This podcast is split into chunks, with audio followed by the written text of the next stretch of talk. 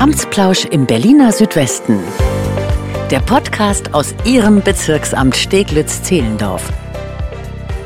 Ein frohes und gesundes Jahr. Schön, dass Sie bei der ersten Folge im neuen Jahr dabei sind. Mein Name ist Nina Badur. Haben Sie schon einmal vom Schöffenamt gehört? Darüber spreche ich heute mit Nassim Amari. Hallo Nassim, schön, dass du da bist. Freut mich auch sehr, danke. Aktuell werden Schöffinnen und Schöffen gesucht. Ähm, bevor wir darauf zu sprechen kommen, würde ich dich aber gerne mal bitten, für diejenigen, die noch nie was vom Schöffenamt gehört haben, äh, ja, zu erklären, was genau eigentlich die Aufgaben eines oder einer Schöffin sind. Schöffen sind ehrenamtliche Richter und Richterinnen, kurz gefasst Laienrichter, mhm. die mit Berufsrichtern sozusagen die Rechtsprechung vornehmen. Das heißt, ähm, sie urteilen mit in den Verhandlungen und entscheiden bei der Frage des Schuldspruches mit und welche Art und welche Höhe der Strafe am Ende dann entschieden wird sozusagen. Mhm. Ansonsten ist es eine super, ein super tolles Amt für Menschen, die beispielsweise schon immer als Kind Richter werden wollten, das einmal sich anzuschauen, das auszuüben fünf, Jahr, fünf Jahre lang und zu schauen, ist das was für einen, ist das nicht für einen. Mhm. Und genau, kurz gefasst. Also dann so ganz eins zu eins sagen, dass man Schöffinnen oder äh, Schöffen jetzt irgendwie mit den Geschworenen in den USA gleichsetzen kann, ist jetzt nicht so ganz, aber das denken vermutlich die meisten immer definitiv, erst. Ne? Definitiv, Aber man kann sagen, man ist gleichgestellt mit den Berufsrichtern, man hat die gleichen Aufgaben, die gleichen Pflichten, ähm, nur dass man halt beispielsweise mit einem anderen Wissen vorgeht, mit einem anderen Wissen urteilt. Ähm, man hat nicht das typische rechtliche Wissen dabei, das man aus dem Studium mitbekommt, aber das ist ja auch das Tolle daran, dass man einfach mal anders urteilen kann, einfach einen frischen Wind in die Verhandlungen mitbringt. Und das ist ja auch was Schönes, wenn das Volk noch äh, mit einbezogen wird in die Verwaltung, in die Verhandlungen. Auf jeden Fall. Ja, wie gerade erwähnt, sucht das Bezirksamt aktuell ja auch Interessierte für das Schöffenamt. Mhm. Ähm, hier wird für zwei Bereiche gesucht. Einmal Schöffinnen und Schöffen und zusätzlich auch Jugendschöffinnen und Jugendschöffen, die, mhm. ähm, nehme ich jetzt mal an, vermutlich für Verfahren im Jugendstrafrecht äh, mhm. eingesetzt werden sollen. Wie unterscheiden sich diese beiden Schöffenämter denn noch? Also allgemein ist das so, dass es ja das Schöpfamt einmal im Amtsgericht Tiergarten und im Landgericht Tiergarten gibt und das wird nochmal unterschieden in Jugendschöffen und Schöffenamt. Der einzige Unterschied ist bei den Voraussetzungen, dass man als Jugendschöffe nochmal ähm, die erzieherische Befähigung mitbringen sollte. Mhm. Das heißt, beispielsweise man hat schon mal mit Kindern gearbeitet, ehrenamtlich, hat selber Kinder, ähm, hat im pädagogischen Bereich mal ausgeholfen oder arbeitet im pädagogischen Bereich, also von A bis Z kann da alles dabei sein. Mhm. Als Schöffe ist man im Erwachsenenrecht dann tätig sozusagen und als äh, Jugendschöffe dann im Jugendgericht, wo auch Kinder und Jugendliche beteiligt sind. Und genau, das ist der einzige Unterschied. Ansonsten gibt es unter den Schöffen nochmal Unterschiede. Es gibt Hauptschöffe, es gibt Ersatzschöffe, es gibt Ergänzungsschöffe. Oh. Genau. das wusste ich jetzt tatsächlich, als ich mich damit beschäftigt habe. Ich kannte den Begriff Schöffenamt schon, aber ich habe mich da mehr äh, informiert und dachte, huch, da ist ja ganz viel dabei. Ja. Ähm, das ist ganz cool eigentlich, wenn man dann den Sinn dahinter versteht. Mhm. Ähm, Hauptschiffe, es ist ja meistens so, dass Leute bewerben sich bei uns. Ähm, wir machen dann die Vorschlagsliste und diese Vorschlagsliste wird dann vom Amtsgericht sozusagen äh, angeschaut und dann wird entschieden, wer denn überhaupt Schöffe sein kann. Dann wird entschieden, wer kann Hauptschöffe sein, wer kann Ersatzschöffe sein. Hauptschöffe bekommen vor Anfang der Amtsperiode meistens acht bis zwölf Termine für das ganze Jahr. Mhm. Sollte ein Hauptschöffer dann ausfallen, gibt es dann Ersatzschöffe, die dann einspringen. Mhm. Also meistens werden, glaube ich, nur sechs, also bei uns aktuell jetzt im Jugendamt werden 35 Hauptschöffe, glaube ich, gesucht und um die 60 Ersatzschöffe. Also ich weiß jetzt nicht genaue Zahl, aber genau das ist so ungefähr. Mhm. Und ansonsten die Ergänzungsschöffe sind meistens für Prozesse, die etwas größer sind, die sind als Beteiligte bei jeder Verhandlung dabei, ähm, falls ein Hauptschöffe einfach mal nicht da sein kann, dass der Ergänzungsschöffe sozusagen den Platz einnimmt. Ähm, dementsprechend vorbeugend sollte der Ergänzungsschöffe immer dabei sein bei jeder Verhandlung als Anwesende und damit alle Informationen dann auch ja, da sind. Mhm. Also zwei Fragen gehen mir jetzt natürlich durch den Kopf. Zum einen die Frage, bis wann können sich Interessierte für das Schöffenamt mhm. bewerben? Und die andere Frage, all das, was du jetzt gerade nochmal erläutert hast, wird ja bestimmt dann auch, wenn man sich bewirbt, nochmal irgendwie, weiß nicht, in einer Art Schulung oder Einführungsseminar oder wie auch immer erklärt? Also es gibt einen Leitfaden für Schöffinnen und Schöffen mhm. ähm, von der Senatsverwaltung. Ansonsten gibt es meistens auch Informationsveranstaltungen. Inwieweit das dieses Jahr noch stattfindet, weiß ich tatsächlich nicht. Äh, das wird ja vom Amtsgericht dann am Ende entschieden, ob es denn welche gibt oder nicht. Mhm. Aber auf jeden Fall kann man sich informieren. Online findet man auch ganz, ganz viel auf unserer Seite, generell auf den ähm, Seiten der ehrenamtlichen Richter. Und ansonsten haben die Richter, die Berufsrichter, die mit einem sitzen, ja auch nochmal eine beratende Funktion. Das heißt, wenn man mal nicht weiter weiß, wie man mit bestimmten ähm, Themen nicht umgehen soll, kann man da nochmal nachfragen. Auch rechtliches Wissen kann man auch dadurch nochmal neu erlernen, sage ich mal. Und ja. Zusätzlich zu der Bewerbungsfrist, die du uns natürlich gleich auch nochmal verraten wirst, werden wir die ganzen Informationen rund um das Schöffenamt, wo finde ich was, wen kann ich wie kontaktieren, natürlich auch nochmal äh, in den Infos zu dieser Folge verlinken. Und die Bewerbungsfrist war jetzt? Genau, die war Ende Januar. Die hatten wir jetzt erstmal festgesetzt fürs Erste, für das Jugendamt. Das Wahlamt ist jetzt so ein bisschen weiter, hat schon alle äh, Bewerber beisammen durch das NOS-Verfahren.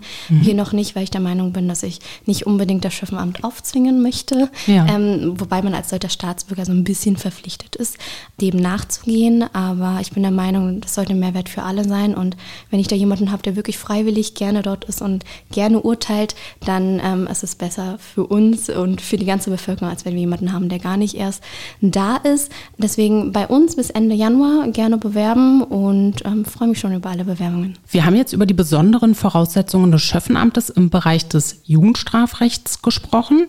Welche allgemeinen Voraussetzungen muss ich denn für das Schöffenamt mitbringen?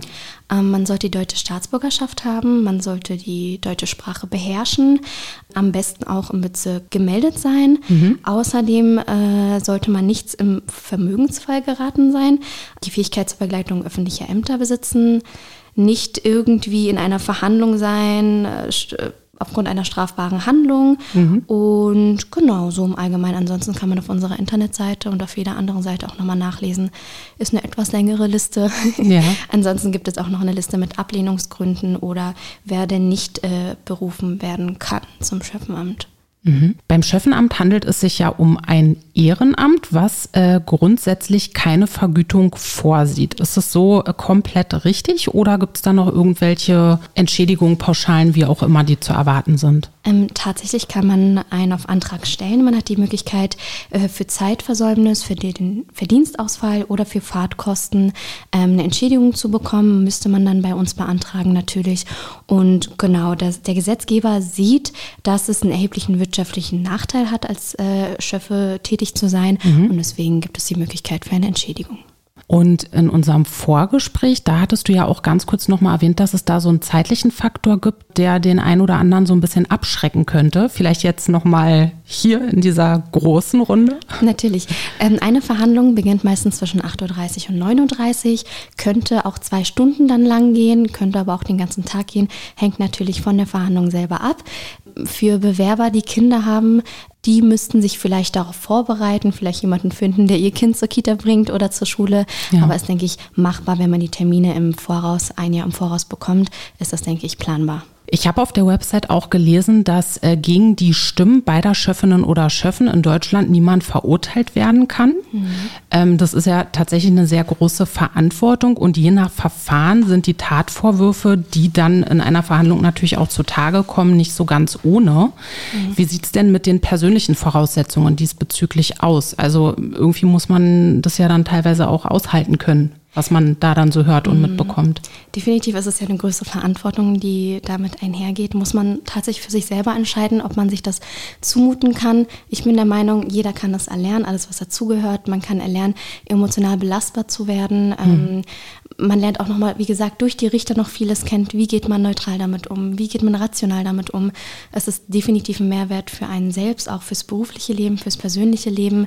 Man muss sich halt vorher damit äh, auseinandersetzen, mit sich selber auch nochmal auseinandersetzen, reflektieren, schauen, ach, wie bin ich jetzt im Ganzen, in meinem eigenen Leben immer vorgegangen? Ist es was für mich? Ist es nicht was für mich? Hm. Und im Endeffekt, äh, man sollte die Erfahrung einfach mal machen, um zu schauen, sich selber kennenzulernen bin ich als Richter geboren oder nicht? Mhm. Ähm, will ich das einfach nur nebenbei machen? Will ich das vielleicht sogar beruflich machen?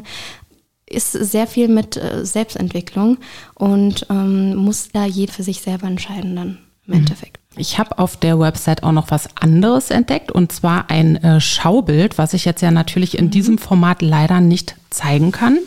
Ähm, aber erklär uns doch vielleicht gerne einmal kurz, wie so eine Schöffenwahl überhaupt funktioniert. Natürlich. Also die nächste Amtsperiode beginnt ja 2024 im 1. Januar und geht bis zum 31. Dezember 2028, also Fünf Jahre lang ist die Amtsperiode. Die letzte war am 01.01.2019 und läuft aktuell noch. Wir haben 2022 damit äh, begonnen, sozusagen Bewerber anzuwerben mit mhm. Werbemaßnahmen, ähm, damit wir erstmal die freiwilligen äh, Bewerbungen haben. Und 2023 fängt sozusagen das ganze Organisatorische an. Also wenn wir alle Bereitschaftserklärungen haben und alle Bewerber haben, schauen wir erstmal, ob wir die Liste denn am Ende, also die Anzahl der Bewerber erreicht haben. Bei uns sind es aktuell 196, glaube ich, die oh. wir ähm, auf die Vorschlagsliste packen müssten. Ist ja schon ordentlich, ne? Genau. Ähm, bei einem Wahlamt sind das 750 oder so, tatsächlich mhm. viel mehr. Wir sind nur so eine kleine Nische. Davon werden aber nur 96 ausgewählt. Wir müssen die doppelte Anzahl ähm, auf die Liste packen, damit das Amtsgericht die richtigen sozusagen mit den richtigen Voraussetzungen raussuchen äh, kann. Mhm. Wichtig ist für uns als Amt, Jugendamt, Wahlamt, je nachdem, die rechtlichen Voraussetzungen zu prüfen eine Vorschlagsliste zu erstellen. Diese wird dann ähm, von der bei uns vom Jugendhilfeausschuss dann beschlossen, entschieden. Dann wird sie im Bezirksamt aktuell ist es im April oder Mai, müssen wir gucken, wird sie dann öffentlich gelegt für eine Woche. Und je nachdem, falls jemand Einsprüche hat und der Meinung ist, die und die Person sollte kein Schöffe werden, kann man Einspruch legen und dann wird das an das Amtsgericht im Mai weitergeleitet. Das Amtsgericht entscheidet im Schöffenwahlausschuss nochmal darüber, wer kann Schöffe sein und wer nicht. Und die ganzen Bewerber bekommen dann am Ende auch eine Rückmeldung und mit den ganzen Terminen wird das dann auch nochmal besprochen. Vielen Dank für die Einblicke. Gibt es denn zum Abschluss noch etwas, das du den Hörerinnen und Hörern mit auf den Weg geben möchtest? Super gerne. Ich bin der Meinung, probiert es. Man muss es ausprobieren, man muss die Erfahrung sammeln. Ähm, irgendwann ist es wichtig, dass man aus der Komfortzone kommt, auch wenn man der Meinung ist, es ist vielleicht eine hohe Verantwortung. Ähm, am Rechtssystem dabei zu sein, ist eine tolle Sache. Man kann mit unterstützen und im Endeffekt, welche Art von Erfahrung man da rausnehmen kann, ist einem selbst überlassen. Man hat die Möglichkeit zu merken, okay, es ist was für mich, ich will damit weitermachen oder auch zu merken, okay, es ist nichts für mich und im Endeffekt schadet es auch niemanden, wenn man das mal ausprobiert. Vielen Dank für das Gespräch. Gerne. Haben wir Ihr Interesse geweckt? Dann entscheiden Sie sich noch heute für das Schöffenamt und unterstützen eine gerechte Urteilsfindung. In diesem Sinne, vielen Dank fürs Zuhören und bis zum nächsten Mal. Amtsplausch im Berliner Südwesten. Der Podcast aus Ihrem Bezirksamt Steglitz-Zehlendorf.